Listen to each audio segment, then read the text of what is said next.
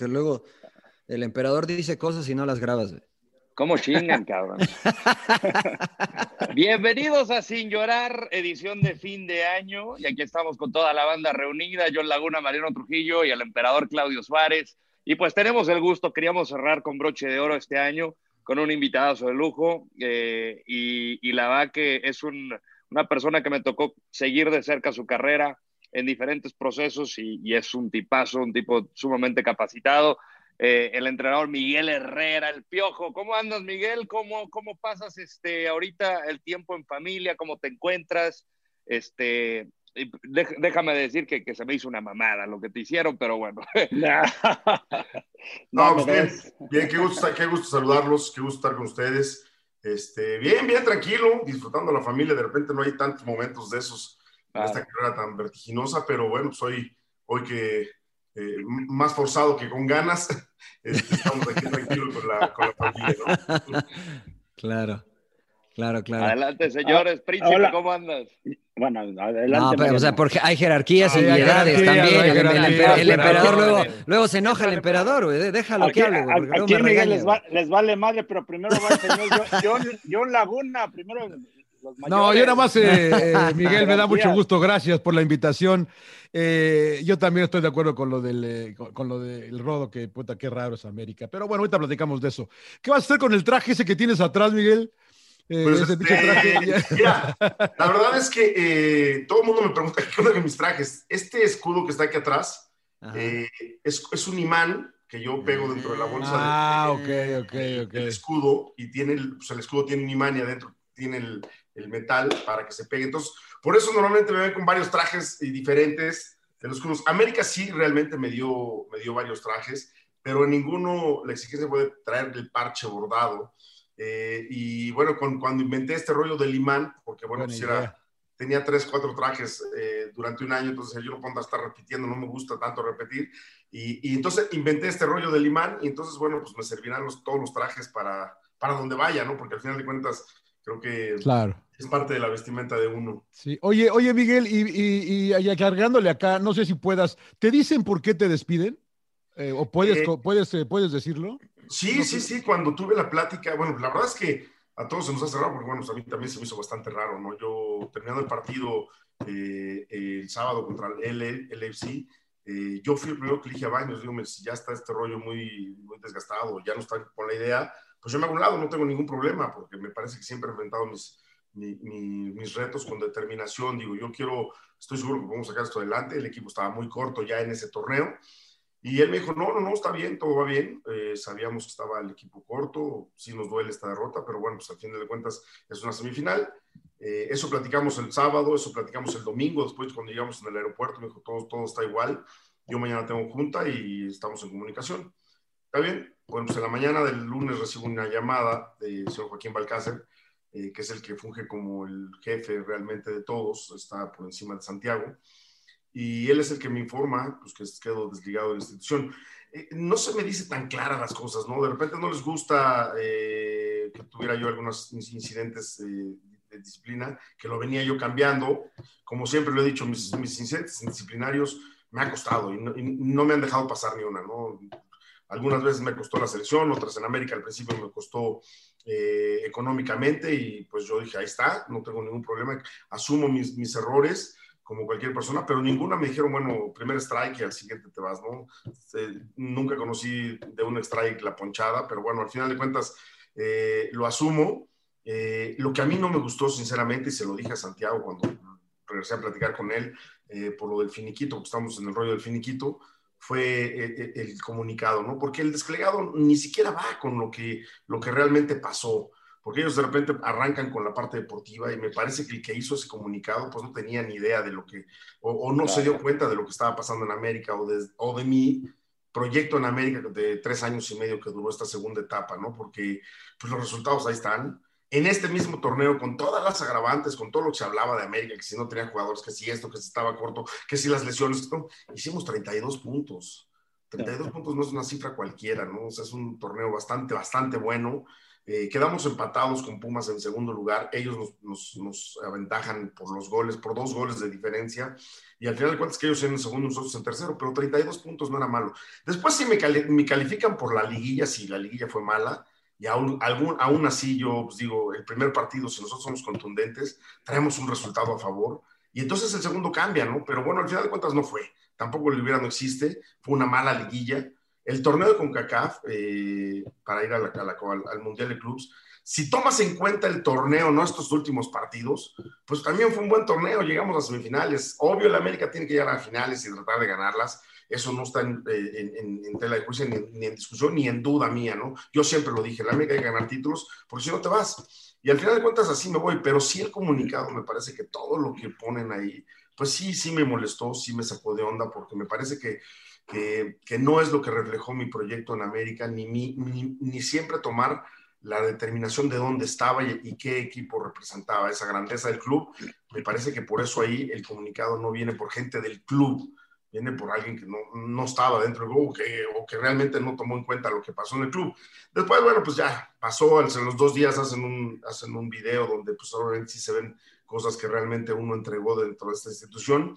Y, y hoy todavía me, perdón la palabra, pero me caga más, me caga más que la gente no haga memoria, que no haga memoria, que no, no vaya a los números, a los números.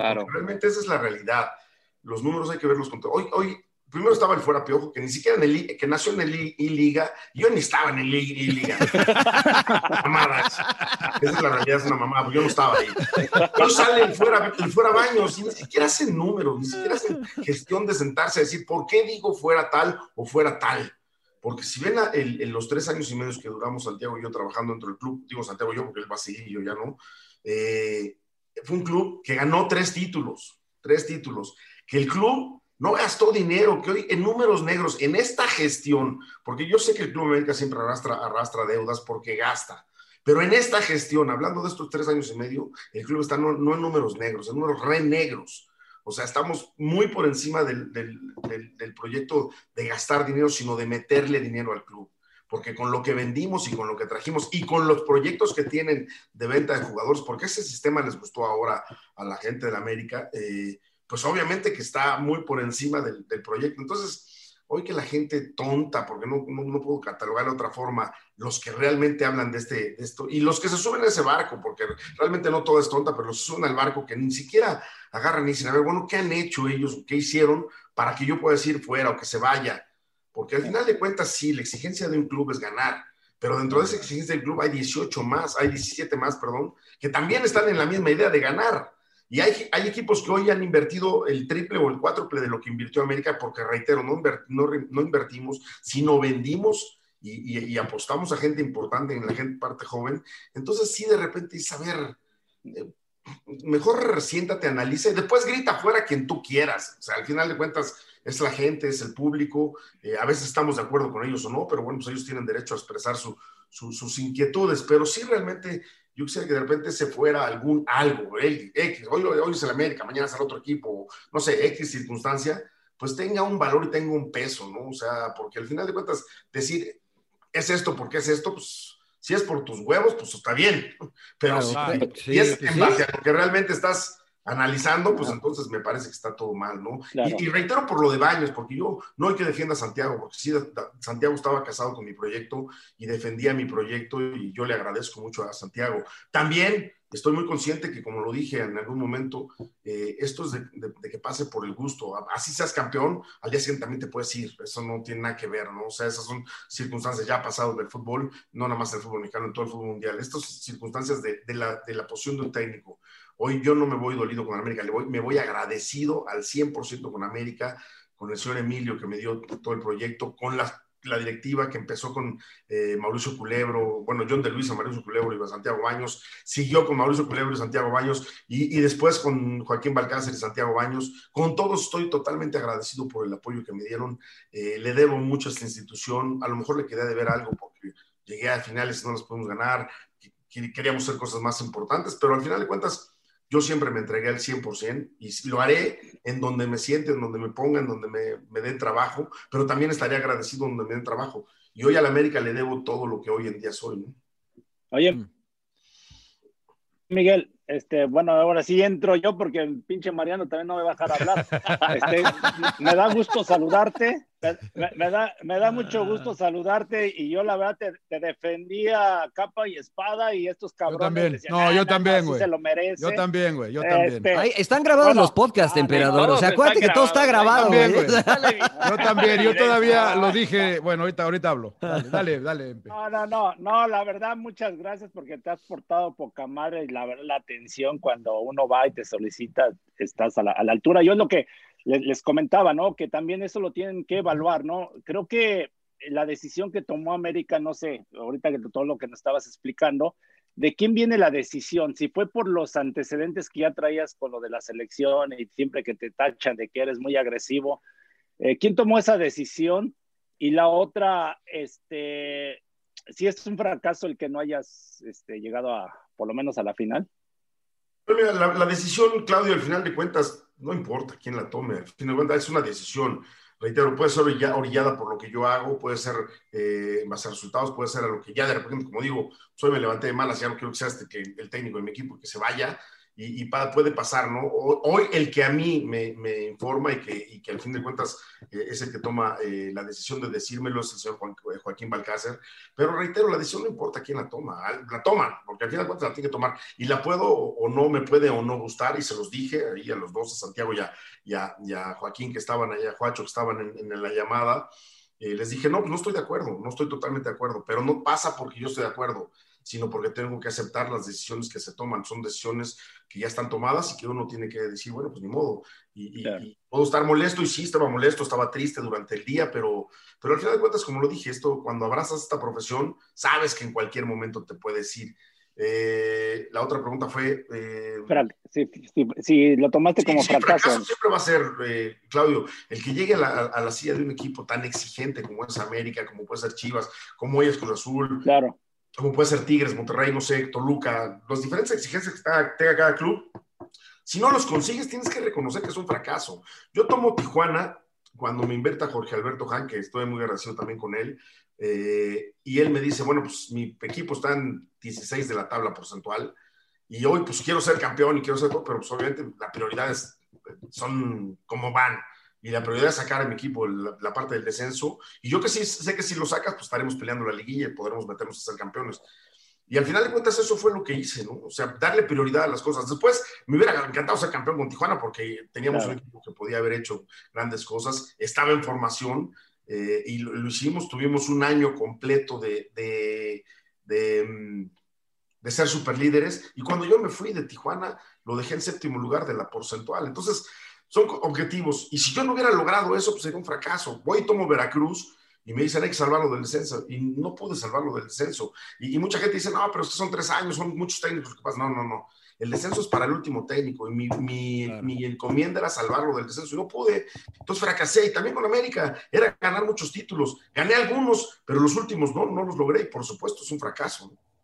Oye, Miguel, ahorita que comentas eso, eh, dos cosas vienen a mi mente. Primero, eh, ¿quién tomaba las decisiones de qué jugadores llegaban a América? ¿no? Porque mencionas la situación de, de tu proyecto. Y después, cuando llegaste a América en la segunda vez, eh, ¿qué te dijeron? ¿Cuál, cuál era el objetivo eh, pa- para Miguel Herrera? Mira, la primera vez que yo llego a la América, por supuesto, eh, yo llego con- recién con, con Peláez, conociéndolo, porque la, la verdad fue conocernos y hicimos una gran química. eh, y, y muchas de las decisiones, pues obviamente pasaron por mí.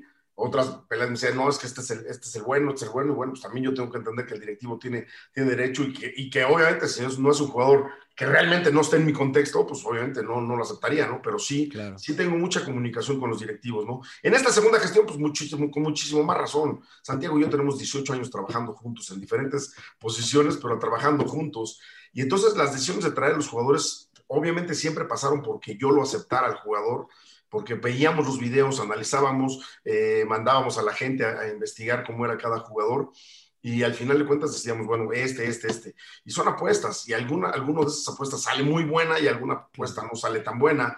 La fortuna fue que de repente cuando teníamos dudas y no podíamos generar al jugador que queríamos traer por diversas circunstancias, la segunda o la tercera opción siempre fueron opciones de préstamo. O sea, no no se hizo el gasto, ¿no? Decir, bueno, aposté en este, pero no me costó. O sea, sí, algunos costó un préstamo, claro. eh, que realmente no es lo mismo que una compra, y con menos estando en América.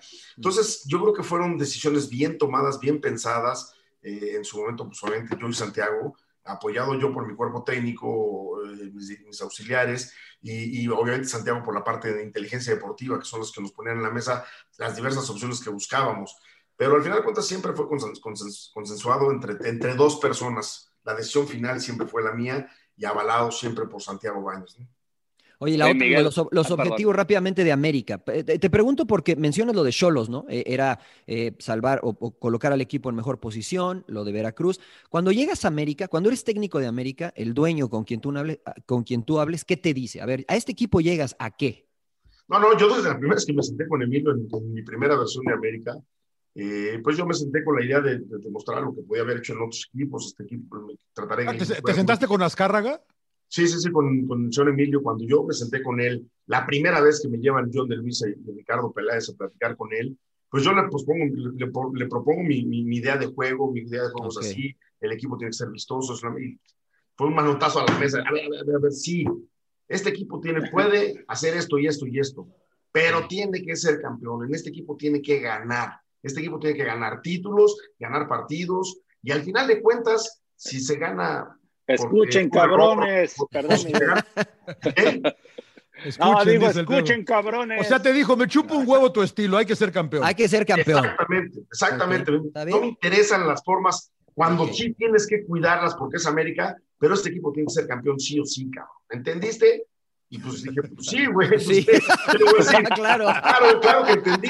Y se acabó la junta, ¿eh? Duró claro. 20 minutos. Yo pensé que íbamos a platicar, que íbamos a estar más. No, y de ahí, y de ahí en más, las siguientes juntas fueron, pues, por, por supuesto, mucho más amigables: cenas, comidas, festejos, regaños, eh, pero fueron mucho más eh, en torno a, a, lo que realmente es, el dueño del equipo con el técnico de su equipo. Entonces, eh, entendí desde la primera, desde la primera eh, sentada qué es lo que necesitaba el América.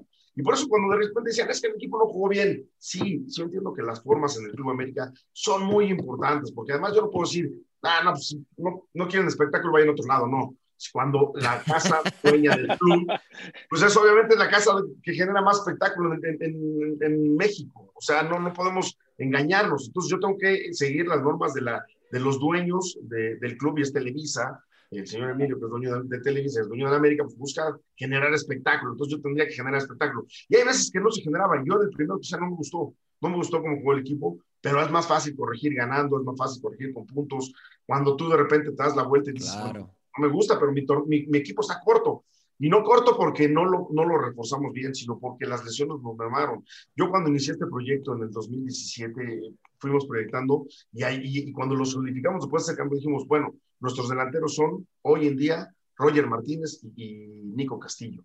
Esos son los que buscábamos ser titulares indiscutibles y traemos un, a, a, un Henry, que yo sé que Henry se mata y les iba a pelear y en cuanto se descuidaran les iba a quitar el puesto a alguno de ellos. Y después apostamos por un chico Viñas y al final de cuentas mis dos delanteros titulares sí. terminan siendo Viñas y Henry. Pero no que, no que Nico y Roger estuvieran en la banca, porque los dos no estuvieron. Y, y reitero, no digo por qué no estuvo Roger, porque sí estaba ahí, es porque Roger tenía la cabeza en otro lado, tenía circunstancias pues, que eran distintas a las que uno pensaba, eh, que si se iba, que si se quedaba, tenía broncas con la directiva, que es no, que sí, que no acepto la oferta, que se acepta la oferta, que quiero más, y que es. Entonces nunca estuvo a la altura de lo que nosotros buscábamos. Y lo de Castillo, que sí me parece un tipo más profesional, eh, pues viene una lesión desafortunada, eh, que bueno, pues lo retiró de las canchas un año y esperamos el próximo torneo ya regrese a las canchas. Entonces, ese tipo de circunstancias, ¿no? Nico, que lo prestas a un, pre, a un preolímpico y, y viene lesionado. Y lo, de, y lo de Ibarra, ¿no, este Miguel también? Lo de. A eso iba, lo de Ibarra, lo de, lo de Gio, lo de Nico, eh, apostar por jóvenes como Díaz, como eh, Leo, que Leo funcionó, Díaz no te funciona tanto. Córdoba, o sea, ¿no? Son, son apost, apost, apostamos a eso. Córdoba que sale y levanta la mano y dice yo quiero ser, y es un chico con mucho futuro y seguramente va a ser, porque seguramente va a ser. Pero si yo, yo quiero decir que Córdoba el que lleva los hilos de la América, pues sí, todavía pues, le falta, ¿no? Creo que lo va a hacer y sin duda alguna tiene la capacidad y la, la calidad para hacerlo. pero todavía le falta. Creo que eh, en esa responsabilidad, pues obviamente habría que tener un poco más de líderes, eh, pero va, va en un buen proceso, ¿no? Y después la defensa, se nos cae Bruno en un accidente en el fútbol que son, eh, al final también se nos lesiona Emma, Emma Aguilera. Y yo termino jugando con dos jóvenes, con un buen proyecto que es Cáceres, el central, y con Ramón, que también sale de la cantera y que puede ser un, buen proyecto para el club. nunca encontramos ese relevo sólido que nos daba Guido, pues no lo encontramos, porque al final de cuentas. oye, Miguel. Sí. Miguel, bromeando con Mariano decimos, sí, pero la cagaron con el LAC, te manda. con Cáceres. Desafortunadamente, tú, tú ¿quién más, quién lo más lo vas a ver que duró cuántos partidos claro. ahí de central, que tú sabes que una equivocación de un central, pues es para, pues, para ir hacia, sobre el portero, ¿no? Y luego con el pinche Carlitos, que no se equivoca el cabrón, pues, sí, pues lo, terminó de vacunar.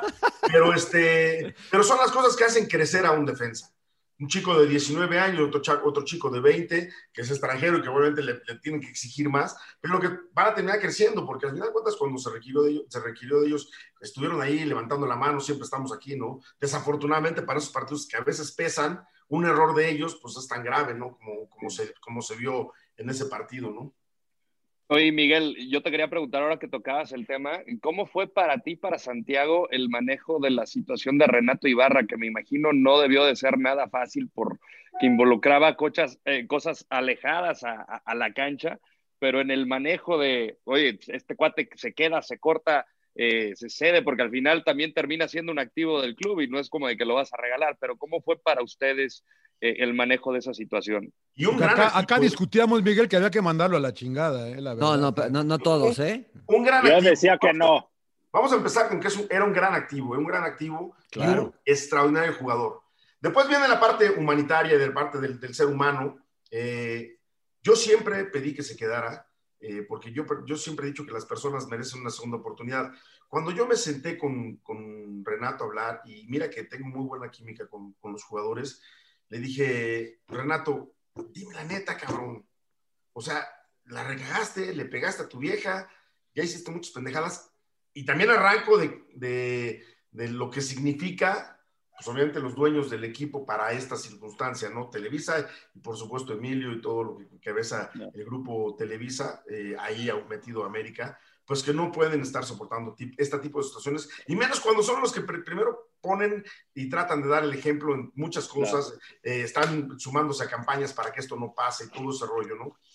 Él me dijo, Miguel, mira, yo perdí los estribos, grité, hice desmadre, hice mil cosas, pero en ningún momento le puse la mano encima a mi, mujer. Entonces, yo con esos argumentos siempre peleé porque el tipo se quedara, porque el tipo me servía y porque además me, me servía como ser humano recuperar a un ser humano vinieron pues, todos los ataques de muchos lados y aquí, como lo dijo eh, eh, eh, el señor Laguna, querían que mucha gente lo mandaran a la chingada. Te lo terminaron mandando a la chingada, al final de cuentas, no, no pesó mi argumento. Pero yo creo que sí las personas... Miguel, rápido, Miguel, rapidísimo, pero ¿no crees que lo manejaron mal? Porque yo me acuerdo que dieron un comunicado diciendo, ya se va, y luego que siempre lo no... Separaron, Lo separaban, que lo separaban. Él estuvo separado del plantel. Desde que pasó esa situación, no se volvió a pegar al plantel, Claudio. O sea, fue muy clara y gente la ordenó. No, no se pega el plantel hasta que veamos qué pasa. La decisión no pasó por, por, la gente del club, o sea, realmente es una, es una cuestión que hay que decirla como es. La gente del club no tomó la decisión, es una decisión de corporativo que, que manchaba la imagen del, de lo que significa el, el Grupo Televisa. El, Grupo, Televisa, claro. Sí, Televisa.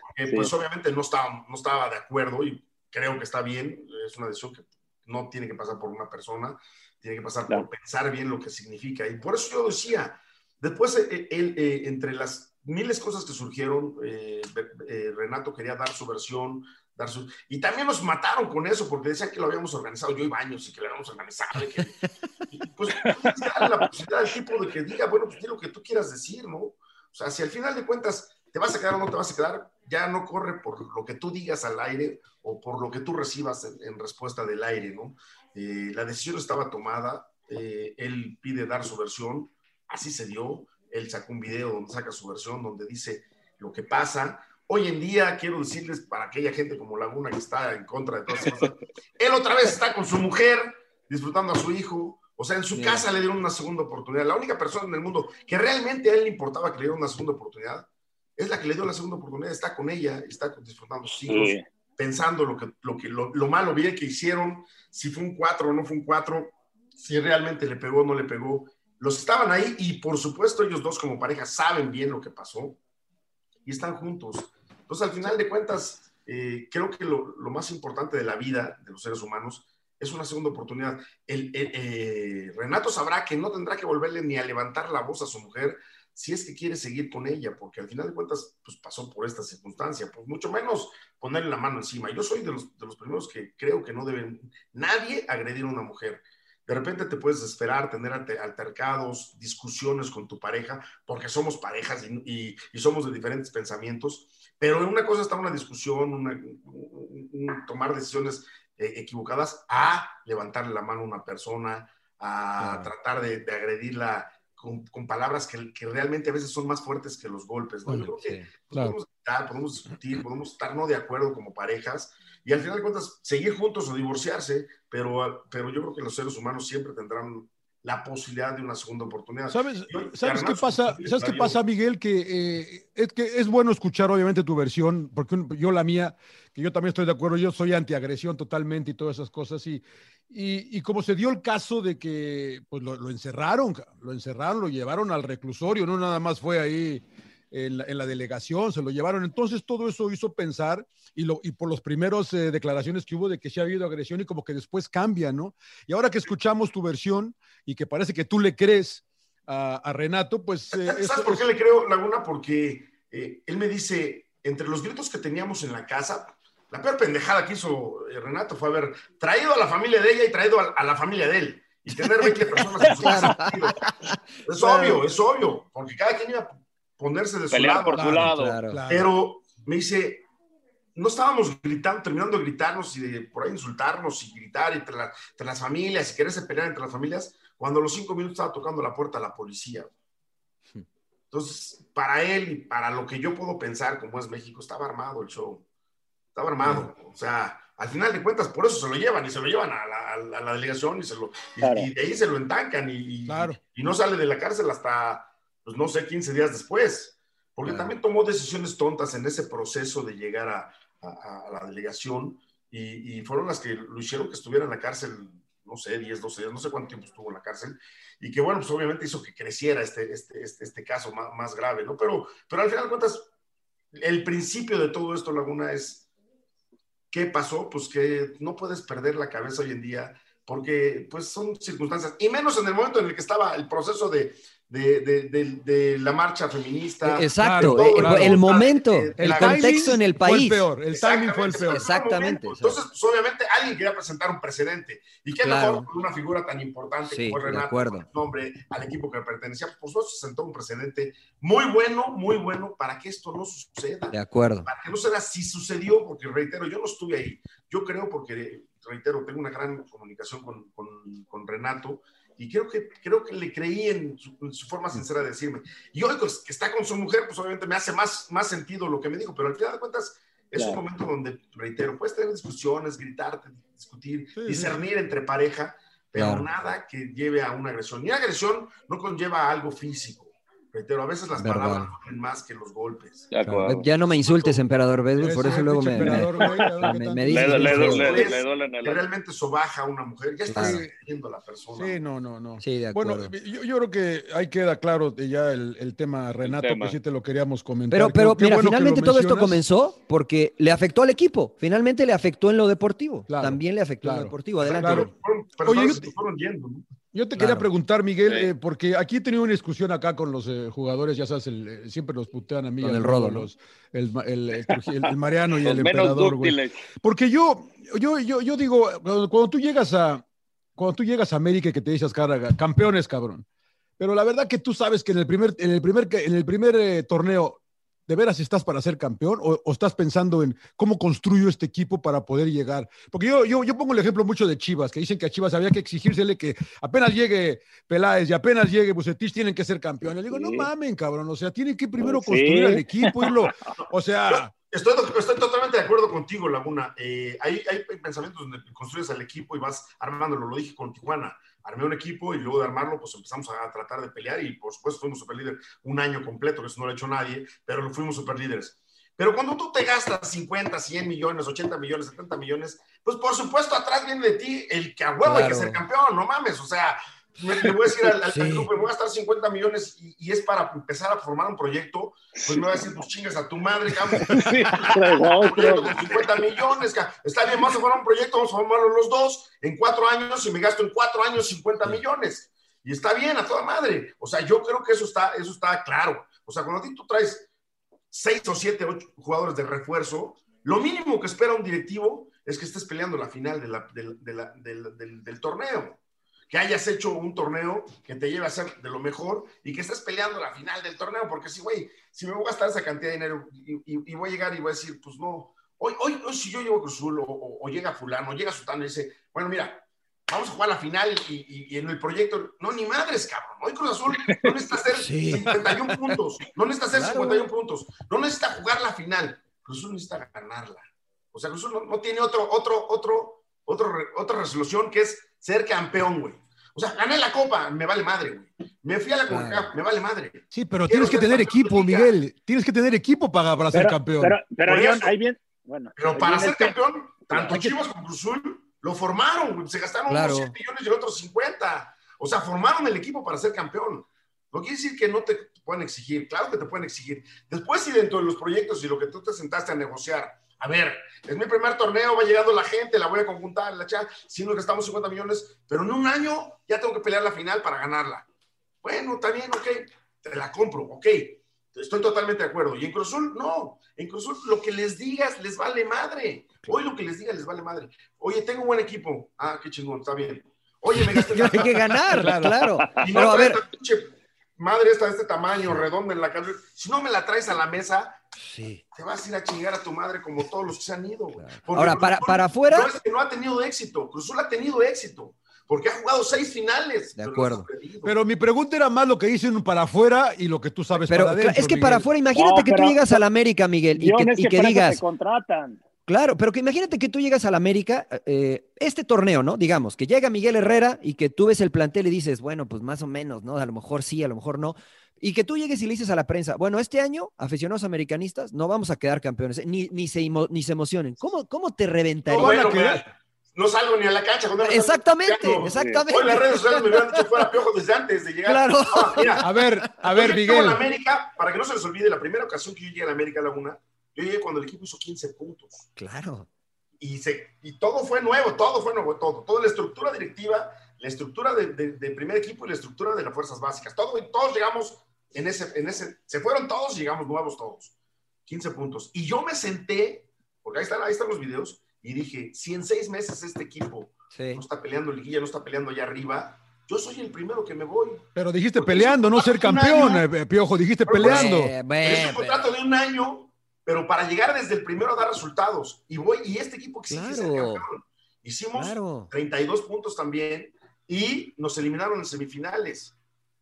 Y entonces dije, me, me, dijeron, bueno, es un proyecto, pero lo dijeron ellos. Dije, sí es un proyecto, pero que si este proyecto en un año que viene, no estamos otra vez peleando liguilla, no estamos peleando otra vez la, la final, va, les va a valer madre, o sea, sí. quieren que sean campeones. Y al aficionado. Y en más. ese momento, Chivas tenía 12 títulos y nosotros 11, o, o 13 y 12, no me acuerdo, uno, uno, más que nosotros. No, sí, 12 y 11. 12 y 11. Y entonces, al año y medio, yo soy campeón. Y entonces empatamos a 12 el, el proyecto. Y, y, dices, hey, no hay vuelta de hoja. No, a 11, 11 12 y 11, empatamos a 12 el proyecto. Sí, ahorita están empatados en 12, ¿no? No, 13. No, 13, 13, no, siempre, siempre tirando para las chivas. Siempre tirando para las chivas. 11 y 10. 11 y 10. Era 11 y 10. Yo empato a 11 el proyecto. Tú ganas a 11. Mohamed, le da el 12. gana la 12 y tú ganas la 13. Luego gana, ellos ganan la 12 y nosotros ahora ganamos Digo, la el PRODE no cuenta, cabrón. Estás contando el PRODE. emperador siempre. Eso sí, eso sí quéjate a la FIFA, güey. Miguel, ¿Qué es más difícil, dirigir a la América o dirigir a la selección nacional? Mira, me hicieron esa pregunta y yo al principio había dicho que era la selección, pero también me, un periodista me dijo, no, güey, estás equivocado, güey. Y después me puso a dudar, pues yo, yo sigo pensando que la selección debe ser más difícil, pero, pero sí tiene razón. Mediáticas. A la selección le van todos, todos le vamos a la claro. selección, todos. Claro. Y cuando las cosas están mal, todos vas y chingas, nomás ya no lo queremos, y fuera el técnico, y fuera, y que ese cabrón ya no vaya a la selección, y que, y si no quiere, pues que su madre. Y todos hablamos de eso, todo, porque todos le vamos, todos le vamos a la selección. A la América le va, algunos, habrá diferencia entre el 40, 35, 50, 55, 60% o 30% de la gente que ve el fútbol. Pero además, la que ustedes, la, el porcentaje que ustedes me quieran, 40, 60, 40% le va a la América y el otro 60% lo odia. Le tira mierda. No Laguna, por ejemplo. No, Laguna. Están. Ahora dicen que no. Sí, madre. No, no, yo sí soy anti. A ver, a ver, yo, yo, yo aquí. Dale, dale, dale, Miguel. Es más difícil de repente el promedio de la América porque, pues si ganas, yo sí digo que chinga su madre la América, Piojo. ¿eh? Yo, yo, también, yo también, ah, yo, también yo, también, Y el 60% te está tirando mierda, ni madres. Y le regalaron esto y la chingada. Eso, y el 40% está feliz. Pero si pierdes, pues ya se volvió en el 100, Pero de esos 40% dicen, bueno, algunos dirán, bueno, chingue su madre, no llegó a la final. Pero pues hizo un buen torneo. Pero los otros 60 están cagándose de risa y fuera Piojo. Y ese fuera Piojo, pues se, entre los 10 o 15 que pudieron haber sido del americanismo que, que, me dijeron fuera piojo, y más los 60 que están fuera, sí, que chingue a su madre, que se vaya. esa es la bronca, ¿no? Esa es la realidad. Entonces sí me hace, me hace ruido decir, pues, ¿quién está más difícil? Yo creo que la exigencia de América es, bueno, si eres campeón. Bueno, Miguel, rápido, en, eso que estás hablando, ya hace rato nos explicabas que el club se hizo, de, de vendió y compró barato. En ese tema, entonces, América, por, ejemplo, eh, entonces no es congruente lo que te exigen de ser campeón y no invierten, ¿no? De decir, traigo a lo mejor como antes lo hacían. Exactamente, cambió, cambió la circunstancia, Claudio. No, no es que no inviertan, sí invierten. Eh, en América todo lo que se vende es para el club. O sea, tú vendes y esa lana te la gastas tú. Si no vendes, hay una lana donde puedes invertir. pero, pero, ya no se traía lo mejor que hay, ¿no? En el mercado. No, bueno, por eso, la situación difícil que se encuentra el club de repente, pues decías, bueno, pues ahí está lana y pues esa lana me alcanza para dos refuerzos muy buenos, ok, pero no es el equipo. Y entonces yo tenía que traer cinco refuerzos, seis refuerzos. Y, y, hoy nos encontramos con la posibilidad de repente decir, bueno, si no encontré un refuerzo que realmente llene mis expectativas, que era mi opción, nada, porque pues no pudo venir al club por X y por Y, porque, porque se fue a otro club, o porque no quiso salir del club, o porque no te lo venden, pues la segunda opción y la tercera decíamos, bueno, no nos gastemos ese dinero a lo tonto, y si traemos un, un jugador prestado, pues mejor, porque en el momento que nos necesitemos el dinero, van a decir, bueno, ahora sí ya necesitamos. Hoy, hoy en día la América tiene para traer un contención el que quiera. Y va a buscar el que quiera, porque ya lo habíamos hablado con Santiago. Ya estamos en ese, en ese dicho bueno, no nos gastamos el dinero en el que necesitábamos gastar en Guido, porque no encontramos la, la, verdadera opción que queríamos y trajimos jugadores que nos servían porque podían ser buenos préstamos y podría ser una buena opción si realmente el tipo mostraba cosas diferentes y decir, bueno, pues ahora sí, entonces vamos a comprarlo. Pero desafortunadamente no, bueno, pues no fue. Pero, Miguel, y en ese tema, entonces tú ves mejor la postura de Rayados y Tigres en comprar lo mejor. No, bueno, pues claro, pues, eh, América también estaba en los ochentas en esa postura. Claro, claro. Y nos quedamos un título, ¿eh? Todos hablan de la década de los ochentas. Esta década se quedó un título de, ser, de empatar la mejor década de la, de la América. Y si, como tuvimos dos finales, y si hubiéramos ganado los dos, que lo hubiera no existe, hubiera sido la mejor década de la de la América. Entonces, ya mucha gente se va a tener que, que quedar con las ganas de decir, ah, la de los ochentas pero en las 80 se gastó lo que no se gastaba nadie. En ese momento ningún equipo gastaba esa cantidad de dinero. Los millonetas eran, eran los millonetas. Era la América el único que compraba y traía jugadores diferentes y distintos. hoy en día compites con la cartera de Tigres y Rayados, que en el presupuesto está mejor que el tuyo, y con la cartera de Cruz Azul, y hoy Chivas con el endeudamiento, porque no es la cartera, el endeudamiento que tiene Chivas, porque se endeudó muchísimo, pero que está funcionando y que está bien, y con la cartera que tienes Juárez, con la cartera que tiene Tijuana, con la cartera que tiene Toluca, con la cartera, o sea, ya hay varios equipos que compran y van y compran bien. Entonces hoy no es tan fácil decir voy a armar un equipo nada más con, porque yo tengo dinero. Entonces, esa es la bronca que hoy en día pues es más trave para el América, pero bueno, al final de cuentas la exigencia de la América... Pero, pero sin llorar, ¿no? Va a cambiar el club. Pues sin llorar. Sí, hoy sí, sí, sí, porque... Pero sin llorar, ¿no? Pero pues es, es, lo que porque, hay. Porque, Piojo, porque, pues sí, es que yo, sé, yo, sentí, yo, y lo platicamos acá, que el América se está convirtiendo en el Arsenal, cabrón, nada más venden, cabrón y no llega nadie. No, pero América llega a finales, el Arsenal, o sea, no la huele ya hace como 20 años, señor Laguna Aguante. O sea, vamos a ver, cabrón. Ni, Europa League, ni Europa League. Sí, o sea. Pero el América es en segundo lugar en la porcentual y el Arsenal está peleando en el centro, Claro. Sí, sí, sí, pero, pero me entiendo que. Oye, la, cosa es que yo digo, a ver, y volviendo al tema, al pinche Solari, que ha dirigido cuatro meses en su vida, que no entiendo por qué lo contrataron, cabrón, la verdad, pero es punto y aparte, no es pedo nuestro. Eh, ¿Le vamos a exigir ahorita mismo que va a tener que ser campeón? Sí. No mames. A huevo. Ah, yo creo que es a huevo. O sea, pero, pero, está bien. Está bien.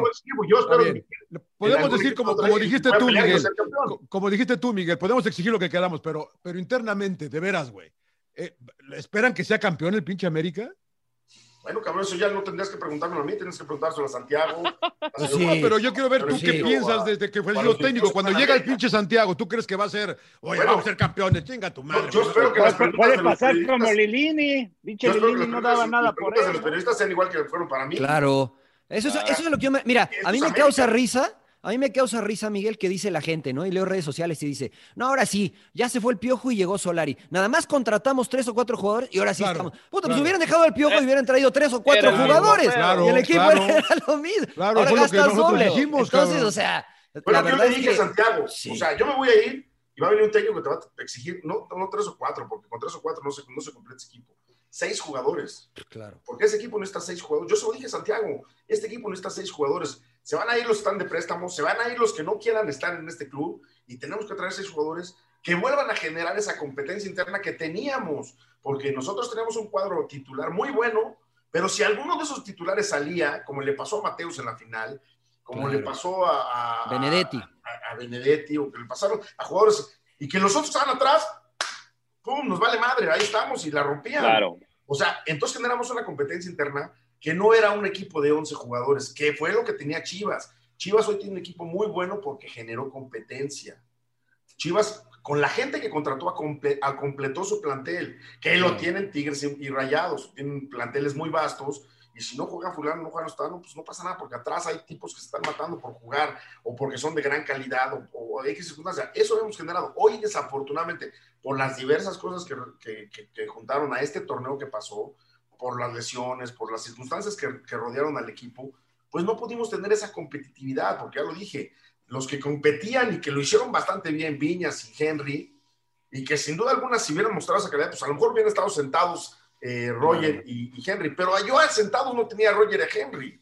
Tenía a Roger en su cabeza en otro lado, y perdón, y a Nico, y a Nico en un desafortunado en su casa, lesionado, una lesión que lo pudo llevar a, a circunstancias muy graves y que afortunadamente hoy está de regreso. A ver, Miguel, pero son excusas. Yo tenía yo a, chicos de 19, eh, apostar con chicos de 20, pero no tenía un centro delantero que dijera, si no estos dos no están, como pasó con Henry y como pasó con Viñas, que les dio COVID, pues atrás de ellos no había claro. nadie. Pero son excusas, Miguel Herrera, porque eso dice la gente. O sea, el piojo sale y cuando pierde es que fue el bar, es que fue el árbitro, es que no tengo el, eh, es que no tengo el otro.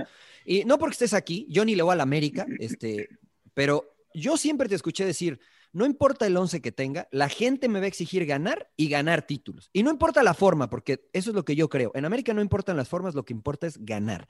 Entonces, ¿qué opinión te merece lo que dice toda esta gente? Ah, es que el piojo siempre le echa la culpa otro, al, contexto, a lo que pasa alrededor. Es, lo que arranqué, Mariano, es lo que arranqué. La gente ni analiza y ya critica.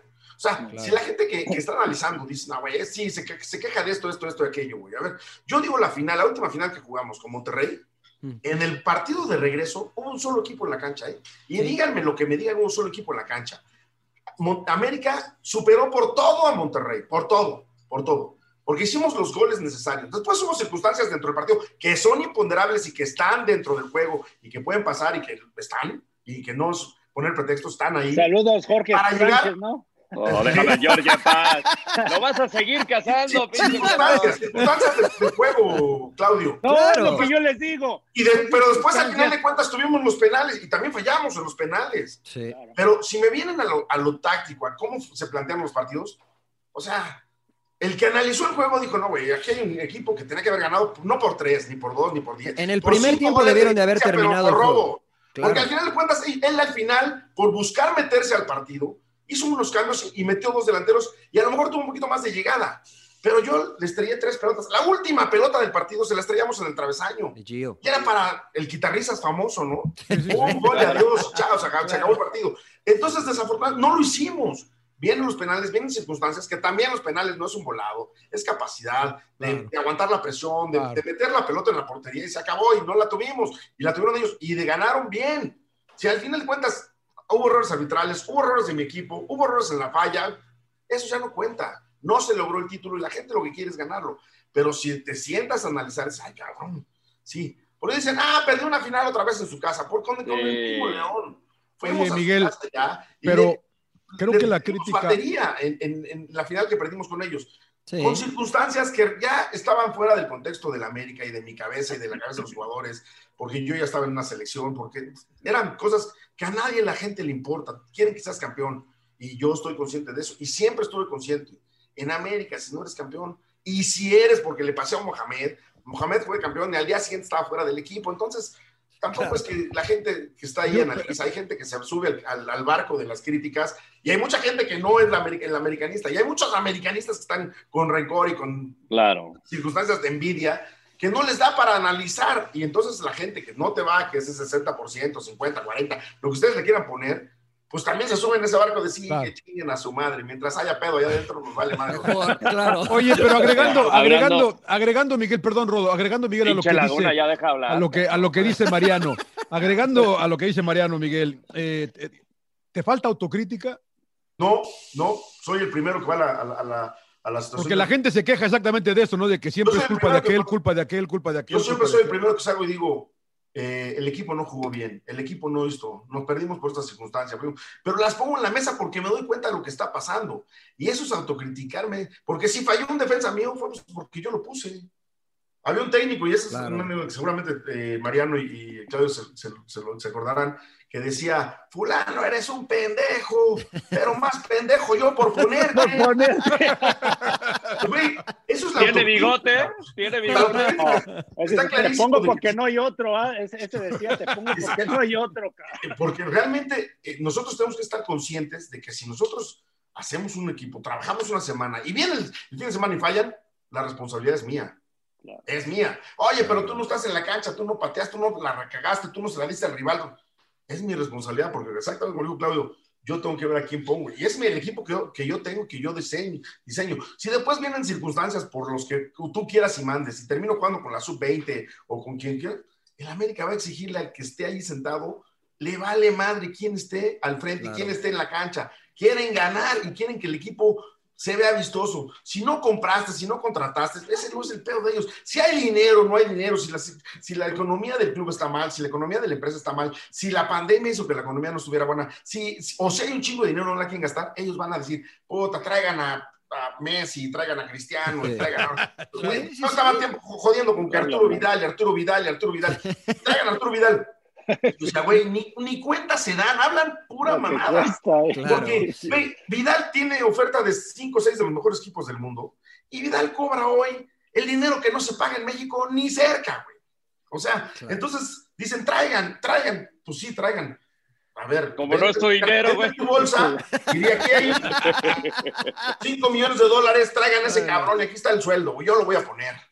O sea, güey, no es, no es nada más, porque no nomás es ese jugador porque hoy de repente es ese jugador, es otro jugador, y ya no son 5 millones de dólares, ya son una bolsa de chingo de dinero, que de repente eso es el contexto, ¿no? Y a lo mejor el jugador dicen, a él se lo quiero decir porque su compadre Nico está en el América, y dice, ah, pues me gustaría jugar en el América, pero la Liga de México y el América, si no deja que se retiren sus jugadores emblemáticos en su club, ¿qué va a traer un jugador de Europa con 35 años para que se venga a retirar al fútbol mexicano cobrando un chingo de dinero? El América no lo hace. el América el Querétaro.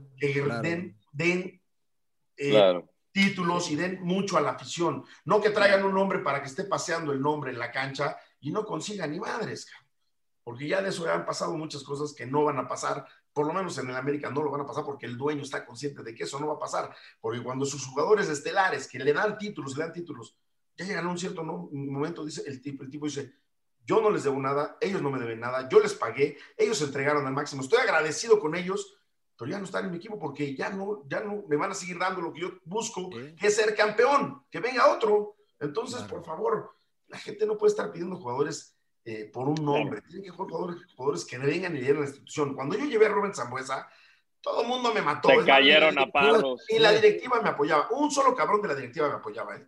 de los que estábamos en la junta, uno solo. Y cuando hicieron un receso me dijo, güey, si no te montas en tus huevos y lo pides, como lo han hecho todos los técnicos en este club, te van a traer lo que ellos quieran y entonces tú vas a ser el primero que salgas disparado de este club, cabrón. Acá yo te digo cómo es las cosas. Pide el jugador que tú quieras y si el jugador no funciona, tú eres el responsable. Porque si viene otro jugador, tú no lo quisiste, tú eres el responsable, cabrón. También. Entonces entré a la junta y dije, quiero a Rubén Zambuesa y si no, no traigan a nadie. Con el equipo que está, con ese me quedo. Y si me tienen que correr, me van a correr a mí. Se acabó. Y el directivo que mandaba dijo, ¿tú quieres a Rubén Zambuesa? A ver, yo le digo que le traigan a Rubén Zambuesa a Miguel y que venga Rubén. Y al final, y llega Rubén Zambuesa, me mató todo el mundo, porque nadie, nadie dijo, puta, buena, buena contratación. Todo el mundo me mató. Rubens lo pide todo el mundo. Sí. Hoy todo la América, capitán. que regrese Rubens y que regrese. Güey, entonces, eso es lo que tienen que hacer, dejar que se contrate. Y después que te critiquen si es bueno, si es malo, si sirvió, no sirvió, si fue buena la decisión, si fue, si fue mala. Eso ya es otra cosa. Al final de cuentas, tú tienes que buscar armar tu equipo y, tratar de hacerlo. Pero en América, armes, armes, al Real Madrid, te van a exigir. lo hacen con el Barcelona y con el Real Madrid, güey. O sea, y, y, en el, y, en el, y si pierdes, van a decir madres, a mí vale madre, güey. Tú perdiste, tú madre.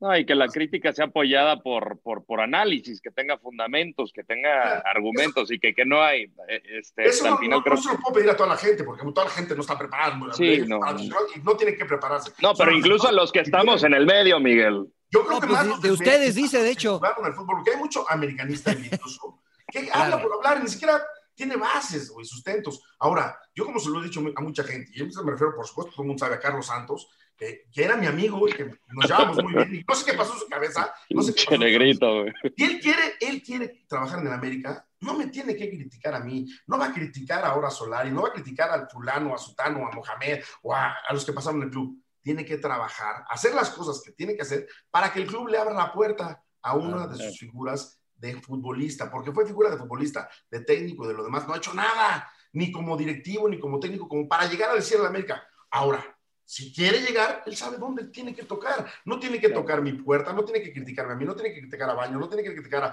a, Culebro cuando estaba, o a John, o a Peláez. Tiene que ir a tocar la puerta del patrón y decirle, oiga, yo fui americanista, ¿me puede dar una oportunidad? Y el patrón le dirá, no, porque no tienes capacidad, o sí, déjame ver, en el momento que pueda, te voy a meter. Así de sencillo, así de sencillo. No tiene que estar en envidia ni conmigo, ni con Peláez, ni con Baños, ni con eh, hoy el Solario, con Nacho Ambriz que pasó por América, con Mohamed. Él tiene que trabajar para poder llegar. Y todos igual. Si el que quiera llegar al club y que estuvo en el club, lo único que tienes que tocar una puerta porque ya se le abrió por el puro hecho de ser americanista dentro de la institución. Ahora, si el Carlos Santos me dice que él era americanista de toda la vida, no es cierto, güey, porque él venía de, de Brasil. Claro. Seguramente en Brasil le iba a otro equipo. Yo por eso tampoco fui americanista toda la vida. Atlantista. claro que salí americanista lleno de, de, ilusión y de corazón del americanismo, porque estuve ya cinco años y medio de mi vida ahí y me dio todo lo que hoy soy. ¿Cómo no voy a querer? ganaste. ¿Cómo no voy a querer ese club? O sea, güey, o sea, ustedes, ustedes son de extracción Pumas. Y Claudio jugó, ¿cuántos años jugaste en Tigres? Eh, cinco o seis años casi. ¿Y estás agradecido con Tigres? Ni madre porque me mandaron a No, sí, claro. ¿Cómo los defiende el cabrón, hijo? ¿Cómo los defiende el güey? Dale cuentas, pasaste no, por pues, se portaron bien conmigo. Claro. Y nacieron en Pumas, y por supuesto que son creación de Pumas. Y le, decía, pero al final, al final de cuentas, hoy en su carrera ellos tienen que buscar abrirse las puertas si quieren estar dentro del fútbol, dentro del medio del fútbol, como técnicos, como directivos, como fuerzas básicas, no sé, como ellos quisieran, pues con lo que puedan trabajar, no porque pasaron. La puro, el puro hecho de haber sido jugador te da una oportunidad de que alguien te diga, bueno, ven, ven a trabajar, pues fue futbolista, te veía bien el fútbol, ven, te vamos a dar oportunidad. Y después tienes que mantenerte. Carlos Santos tuvo oportunidad de, dirigir en, Liga de Ascenso. Estaba conmigo en Tecos, yo platicaba todos los días con él. Y sus cuates que lo pusieron fueron los, los que lo corrieron. Yo no lo corrí. Yo estaba en el primer equipo. Yo le ayudé, él estaba en la Liga de Ascenso, que era filial de Tecos, que no tenía nada que ver la dirección de, de su equipo con la de Tecos, eran filiales y yo nos prestábamos jugadores y yo le decía, yo de lo que tengo aquí te puedo prestar a esto, dime qué quieres. Él hizo un gran equipo y entonces al final de cuentas, fue lo mismo, tienes que darte. Yo no llegué a la América porque conozco a alguien, yo llegué a la América porque hice mi. Tu capacidad, claro. apostaron en mí, claro. tenía que dar Oye, oye, Miguel, ¿Y, y, ahora qué sigue para ti? este, ¿Tienes propuestas ya pues, concretas? me han hablado ahorita mucho de fuera. Me me han hablado mucho de fuera, Claudio. De, fuera es decir Arabia, China, y me han hablado como cuatro o cinco gentes ofreciéndome Arabia. La verdad es que eh, yo creo que todavía no, no son ligas muy atractivas porque son llenas de dinero. Eh, a lo mejor son ligas que no conozco y que pueden ser atractivas, ser padre. Eh, son ciudades que, bueno, pues obviamente son diferentes. El idioma ya también es, un, es una bronca, pero sinceramente yo voy a esperar, voy a esperar tranquilo a ver eh, qué puede pasar. ¿De Cruz Azul no hay nada? Yo estoy, seguro que tú haces campeón a Cruz Azul, De la, de la mesa de Chile, digo, Cruz Azul es otra opción más, eh, como puede ser cualquier equipo de México, ya me sentaré. Si el proyecto es interesante, porque mucha gente, nadie pensó que yo después de, salir de selección iba a ir a tomar Tijuana. El proyecto de Tijuana fue muy interesante, deportivamente y económicamente llegamos a un acuerdo que fuera favorable para los dos. Y dije, pues vamos, dale, ¿por qué no? Y me fue bien en Tijuana y estoy muy agradecido con Jorge, porque además Jorge fue el que autorizó que yo pudiera regresar a la América, porque tenía seis meses más de contrato y me estaba poniendo un contrato muy jugoso en la mesa de, de, muchos años y con muchas cláusulas donde las ventajas eran todas para mí. Pero me dijo, si tienes ganas de ir a la América, escúchalos. Me dio chance de ir a escuchar a América y regresé a la América. Entonces, ¿por qué no estar agradecido con, con, la gente que me dio posibilidades? Toda madre. Hoy esperaré, esperaré yo con tranquilidad cualquier oferta, ¿no? Hoy, sinceramente, no me ha llamado nadie, reitero, solamente fuera, me hablaron de Chile, que mi nombre está ahí en la mesa de la, de la Federación de Chilena, pero tienen técnico, tampoco es que no tienen técnico, tienen ahí un técnico y tendrá que esperar a que renuncie para poder ver si hay posibilidad de, ser, de ser una posibilidad dentro de esa, de ese margen de nombres que se manejan en la selección de Chile, ¿no? Como de repente sonaba Colombia, para mí tampoco me contactó nadie, claro. me han gente de Chile y los periodistas, ¿eh? tampoco alguien de la federación, como en una ocasión sí tuve pláticas, eh, ya hasta de salarios y todo, pero desafortunadamente no se dio, entonces esperaremos tranquilos, todavía no hay nada, Claudio. Oye, Miguel, eh, eh, perdón, Rodo, dale, dale, dale, dale, Rodo, perdón. No, no, no, rápidamente nada más para darle seguimiento, que tanto se ha hablado del tren del mame este de MLS y Liga MX, ¿qué, qué visión tienes ahorita de la, de la liga? Y, no, no porque la, mayoría de la gente quizá lo contextualiza con el último partido de CONCACAF, que yo creo que un partido no habla de, la liga o de un equipo que representa la liga, pero ¿qué te parece ahorita la liga y, si en algún momento de tu carrera te gustaría dirigir allá? La MLC está, creciendo. Tenemos una idea muy clara los que estamos dentro del fútbol, yo creo que sí, sin ninguna duda. Cuando la, la MLS rompa su tope salarial, nos parten la madre. Pero cabrón. No, ojo que lo está diciendo Miguel, ¿eh? para que luego no estén diciendo que el Rodo, que Mariano. Por supuesto, que, por supuesto porque tienen hoy los mejores jugadores, eh, tres de los mejores jugadores que pueden escoger y ya le pelean a Europa, no le pelean a México, le pelean a Europa, porque van a comprar jugadores de Argentina, Colombia, que les cuestan 20 millones de dólares. En América y en, América, en México, ni América, ni Tigres, ni, Monterrey, que son los que por ahí gastan Cruz Azul, así de cantidades fuertes, no han llegado a pagar una cantidad de ese tamaño por ningún jugador.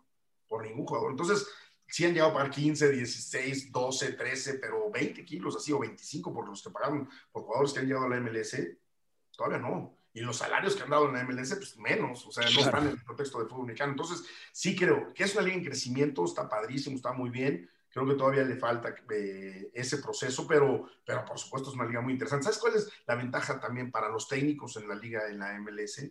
Procesos. Es proyecto. Claro ahí te sientas, porque contándonos ahí eh, un técnico, no voy a decir el nombre, eh, llegó a un equipo y le dijeron, oh, bueno, pues, este equipo, ¿qué, qué, cuál es la aspiración? ¿Qué es lo que, la exigencia? Pues el torneo pasado ganamos cuatro, ganas cinco y vas en camino de... claro. claro, pues sí, sí, sí.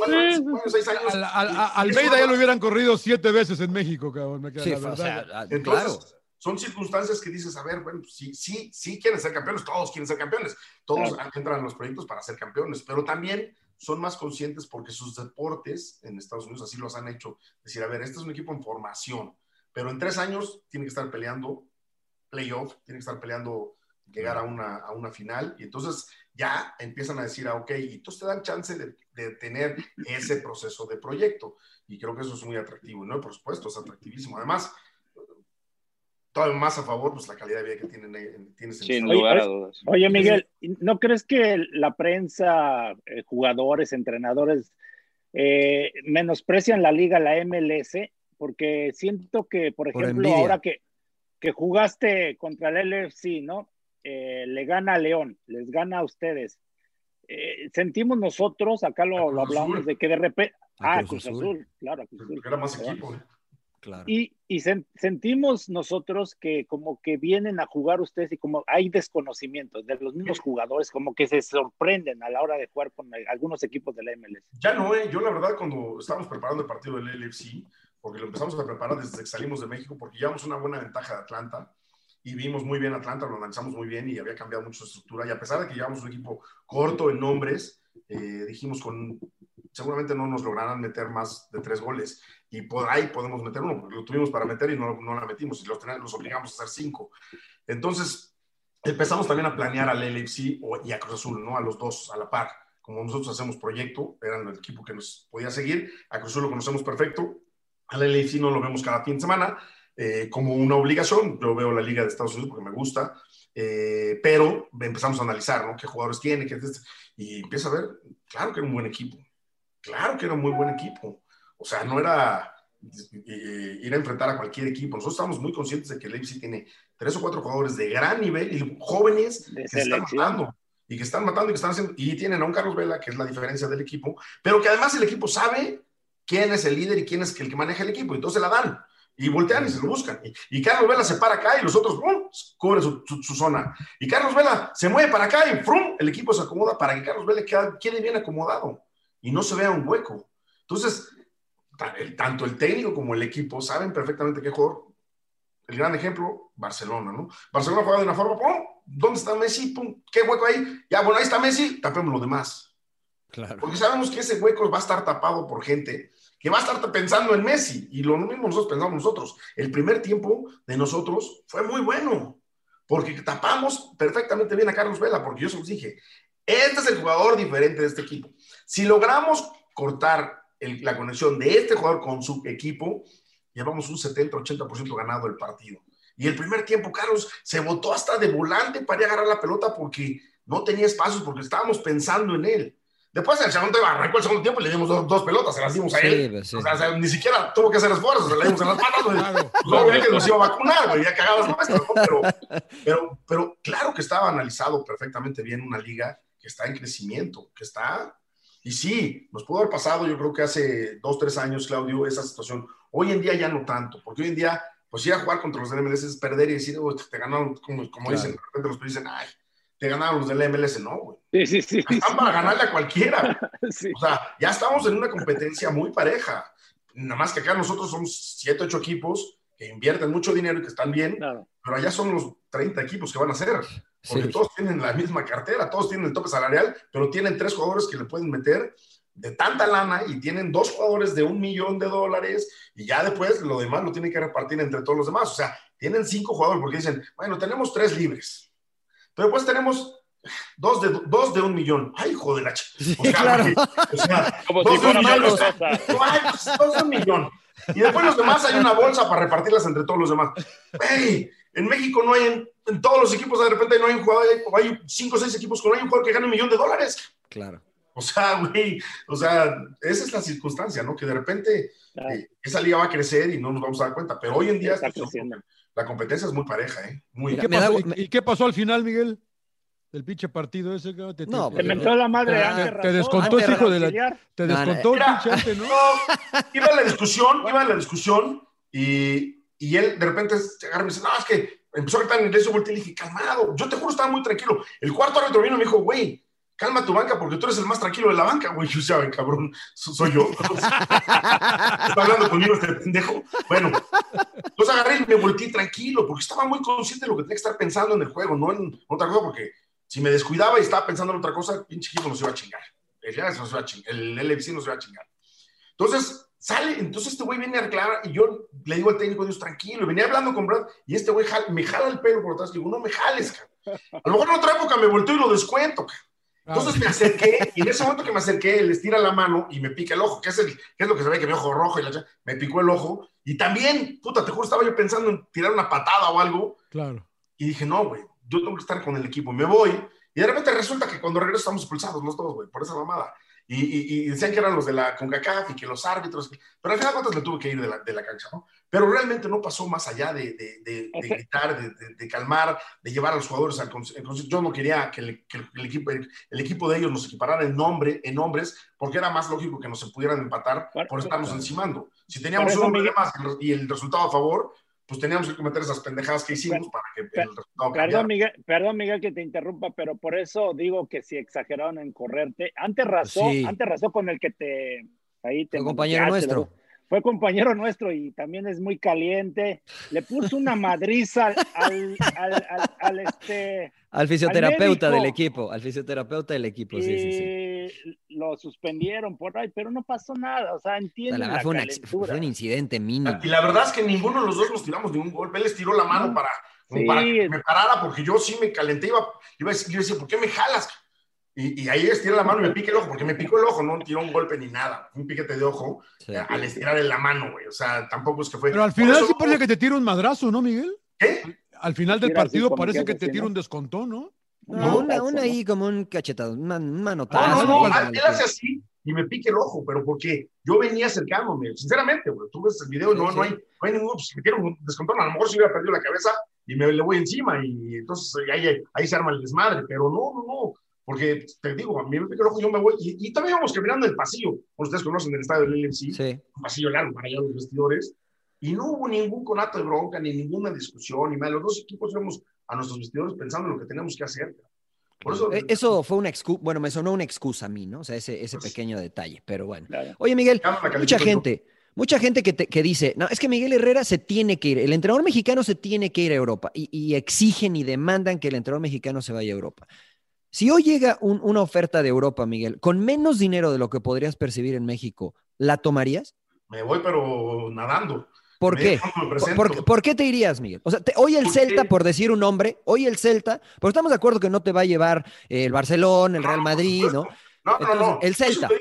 Hoy en día, el, proyecto de, un equipo es la parte deportiva, tiene más peso y valor que la parte económica. Para un técnico que me parece que yo ya mi futuro lo tengo resuelto y afortunadamente he hecho bien las cosas como para pensar que puedo hacer eso. A lo mejor lo que está empezando dice, no lo sé, pero también tendría que irse. Porque al final, si tú la rompes allá, pues ya estás en las otras, en las grandes ligas. Ya estás en las grandes ligas. Pero si no, si llegara a no irte también, vuelves a regresar a México con la capacidad de poder volver a dirigir en México. O sea, no es que se te van a cerrar la puerta porque te fue mal en Europa. No es que ya fuiste a Europa. Hoy Javier está regresando y no regresa por la puerta de atrás porque le ha ido mal en Europa. Pues duró 10 años en Europa. Hoy regresa a una institución que lo busque, que le des un buen contrato y que el tipo está feliz, está contento de regresar a su país porque ya estuvo muchos años afuera. Pero se fue también a buscar y picar piedra. ¿Vale la pena sacrificar entonces en lo económico? Totalmente. Okay. Totalmente. Lo que tú sí tienes que fijarte que tu proyecto deportivo te dé para decir, con este equipo no nada más voy a pelear el descenso, que es lo a lo mejor equipos tan chiquitos que después te pueden llevar, es decir, tú salve el descenso y estamos del otro lado. Pero con este equipo, si lo meto en, la media tabla, un poquito más arriba, y, me, y, y, después los convenzo de que hay que traer dos, tres jugadores, a lo mejor ya luego estás peleando algún puesto de Europa, ¿no? No, no pelearse campeón, porque tendrías que pelear contra el presupuesto de los demás equipos grandotes, pero en una de esas te puedes meter a una Europa League y botas. Pues, Oye, Miguel, y, y, siguiendo en ese, en, ese, en ese paso, Miguel, ¿Qué pasa con los técnicos mexicanos, cabrón? Porque yo aquí me la paso peleando con estos cabrones que, que llega, que llega, ¿eh? que, llega Guede, que llega Humada, que llega ahora Solari, que no ha dirigido. Pero eso no es culpa de los técnicos mexicanos. No, yo no entiendo, pero ¿por qué no les dan oportunidad a los técnicos? Me a Claudio aquí, Claudio, que, que, puta pinche Claudio Suárez, cabrón. No, no, no, digo, puta, es que siempre tiene que llegar el extranjero, cabrón. No lo sé, eso es, eso es situación de los directivos. La verdad es que yo tampoco, yo tampoco, yo soy el primer, el primer promotor de los mexicanos. Eh, le dan una oportunidad a, Rafita Puente y le va dos, tres veces mal, ¡pum! Lo corren. Claro. Oye, el mismo Guede, digo, con toda la circunstancia de no ser el que, le califica, Guede, ¿cuántos partidos perdió en Tijuana? Sí. O sea, y con un equipote, ¿eh? Porque armó de dos equipos uno. Sí. sí, sí, De Tijuana armó un equipo. O sea, tiene un equipo muy vasto, muy completo, con buenos jugadores y le fue muy mal. Y está bien, a mí, a mí me encanta porque Jorge apoya, apoya los proyectos y eso, eso, eso me da más gusto.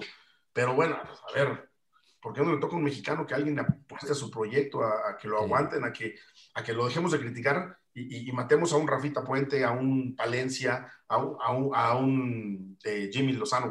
claro. Y no, y no pasa lo mismo con los extranjeros. Tu compadre, el Potro Gutiérrez, que no O al Potro, por ejemplo, que al Potro que no le han dado chance. Mira, si yo, si yo les digo Nicolás Larcamón, ¿Saben quién es Nicolás Larcamón? De San Luis, ¿no? no, el director técnico del Puebla, ¿no? O sea, pero dirigió en ah, Venezuela, dirigió, o sea, honestamente, si yo soy directivo de un equipo y, veo el currículum, digo, no, pues este no, no, este no. O sea, la verdad, preferimos traer a un argentino, con todo respeto, porque hay que darle el beneficio de la duda, que por ejemplo al Potro Gutiérrez, que, que ya mostró algo, ¿no? En selección nacional. El mismo Palencia, ¿Por qué, Miguel? El mismo Jimmy Lozano, el mismo, el mismo Rafita Puente, los nuevos que vienen empujando ahí de, atrás, que quieren ser técnicos hoy. El mismo eh, Diego que tú tuviste de auxiliar pero el mismo Diego, Diego que estuvo ahora en Querétaro. Claro, ah, claro. Lo hizo bien, Alex. un equipo chiquitito. Arrancó muy bien. Tres partidos antes que termine el torneo, lo corren. Sí, sí madre, Y lo venía haciendo muy bien. En primera, el dueño del equipo es promotor.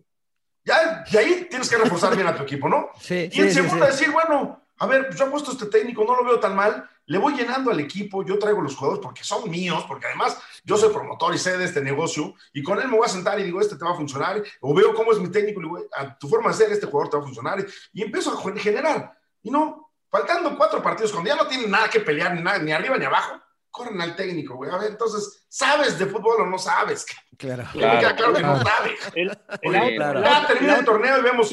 ah, no, hicieron la, la brillante idea de correr a Diego y traer al Piti, güey. O sea, tampoco si dijéramos, porque corría Diego y traje a un entrenador de nivel talla. Pero qué, bueno a, que también qué bueno que le dan. Qué bueno que le dan la oportunidad al Piti, pero ahí yo lo que estoy calificando es la incongruencia claro, de un tipo que supone que sabe de fútbol, que es Miguel, y la otra es que muchos de estos técnicos, bueno, yo me he enterado, que les dicen, pues nada más ven tú y, si acaso un auxiliar, y, viene un extranjero y traen hasta el pinche perico, güey, y traen a, medio mundo. No, en serio, o sea, no. Porque, al final de cuentas no, entienden, no entienden que es decirle, a ver, para ti, tu cuerpo técnico, hay cinco pesos. ¿Cómo los divides? Es tu problema. Tráeme la lista, cómo les pago a cada quien, y ese es tu pedo. Yo tengo esto para, para el cuerpo técnico de mi equipo, tengo esto Ahora, si traes un técnico con mayor jerarquía, pues obviamente te va a costar más.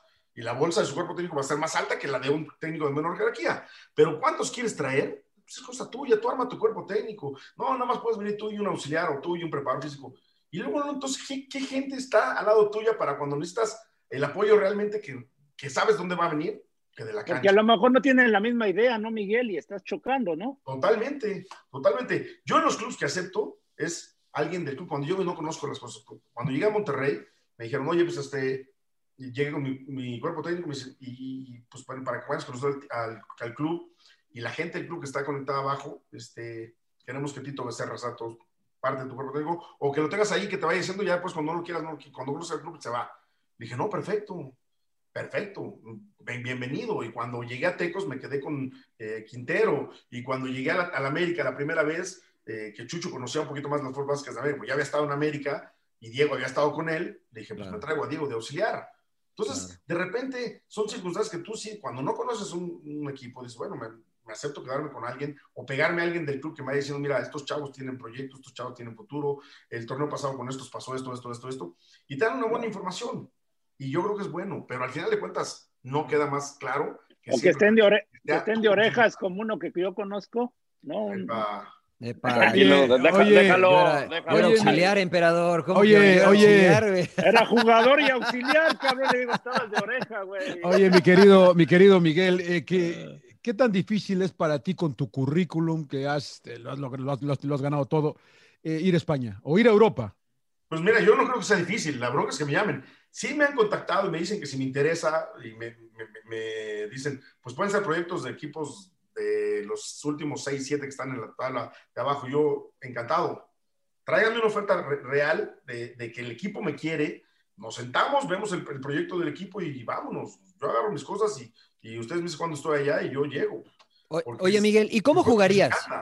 ¿Cómo jugarías? ¿Como, como el Monterrey, aquel Monterrey que a mí me encantaba cómo jugaba? ¿O como, o como este último América? tienes que adecuarte, no al último América, sinceramente ni a mí me gustaba mucho como jugaba, ¿no? te los dije a mis jugadores, realmente no nos gustaba a veces cómo jugábamos, porque nos faltaba cantidad de, de gentes, eh, nos faltaba un poco de, de, de la, la, lucha deportiva por los puestos, porque no los tenía al 100. A veces uno dice, ah, pues atrás de mí no hay nadie, y no había bronca, no, no pasaba nada. Pero sí creo que pudimos haber mejorado muchísimo, eh, responsabilidad mía, que no fue. Yo creo que tú tienes que adecuarte a lo que tienes.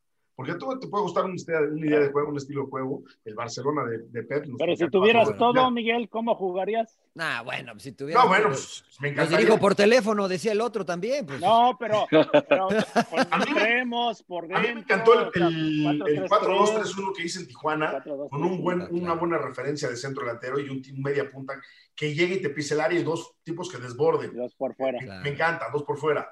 Pero también me encanta un 4-4-2 eh, con dos muy buenos nueves que sean buenos rematando y aguantando la pelota, un, un, un, clásico Monterrey de, de Suazo y, sí. y, de Nigris. De Nigris. O sea, eran, eran dos nueves que había que aguantarlos, porque uno se botaba por la pelota y otro jugando más de poste, pero había que aguantarlos. O cuando tenías Chucho Benítez y, a, y Raúl Jiménez. A, a este, a, a, Franco, ¿no? No, al Guille Al Franco Guille. también, ¿no? A Guille Franco y al, y al Brinquitos Al Guille. Fernández. Claro, sí, claro. estaban cabrones. claro, sí, no. O sea, esos nueve dices, no, no los tengo que sacar de la cancha. Sí, no, para, Cuando yo, nunca. cuando yo traje a Mina al América en la primera opción, todos me decían, ah, bueno, va a jugar Mina y, y, y Benítez, el Chucho, porque pues, Raúl el Chavo ya lo va a sacar porque trajo un extranjero. Y yo con el primero que tuve la plática cuando iba a venir, todavía llegaba a Mina, le dije a Raúl, voy a traer un extranjero porque nos hace falta un, un delantero. No encuentro en México alguien que les pelee a ustedes dos. Tengo que traer un extranjero que les pelee por cualquier cosa que pase que ustedes no estén en el equipo o una, suspensión, porque nunca me gusta hablar de lesiones, esté fuera. Y, pero el puesto de titulares de ustedes dos, a menos de que ustedes lo dejen pasar. Se lo dije en la cara a Raúl, se los tuve, tú eres el titular de este equipo, a menos de que tú dejes que el extranjero llegue y te quite. Y nunca lo dejó. Claro. Sí, no. Porque Mina, jugó, Mina jugó la Copa, ¿eh? Sí, Y Mina sí. hizo siete goles en la Copa. Pero Raúl en la liga cumplía haciendo goles y, y- y jugando con Chucho.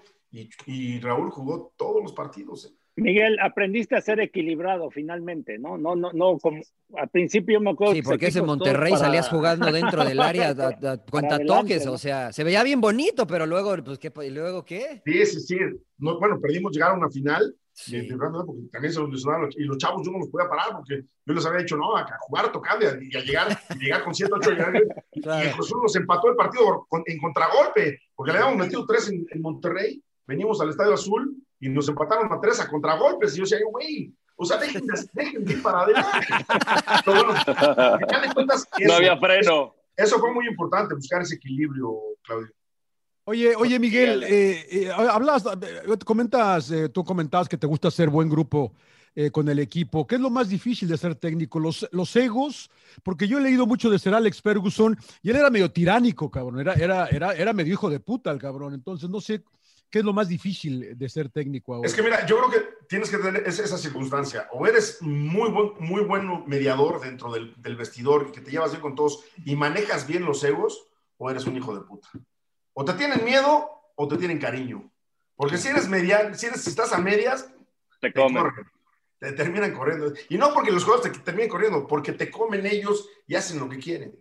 Claro. Sí. Entonces, yo creo que tienes que ser. ¿Y cómo eres tú? ser Media. Yo soy un tipo que me, me- media muy bien en, el- en la parte de que todos tengo buena relación con todos. Tengo mano dura cuando tengo que tener mano dura y grito y hago desmadre en el vestidor cuando me- no me gustan las cosas y, y regaño que tengo que regañar sin insultarlo, sin ser soez. Eh, pero sí soy fuerte, fuerte en ese sentido. Pero trato de que, de que seamos todos eh, convencidos de lo que estamos haciendo, de que no es, no es esto lo haces porque es a huevo, porque no es un campo militar. Tú escogiste esta profesión y para estar en esta profesión pues tienes que amarla y, y dedicarle tu 100%, si no, pues hazte un lado, güey, deja que venga otro que tenga más cariño por tu profesión. cara. Miguel, pues eh, simplemente agradecerte por tu tiempo y, y desearte todo lo mejor en este fin de año.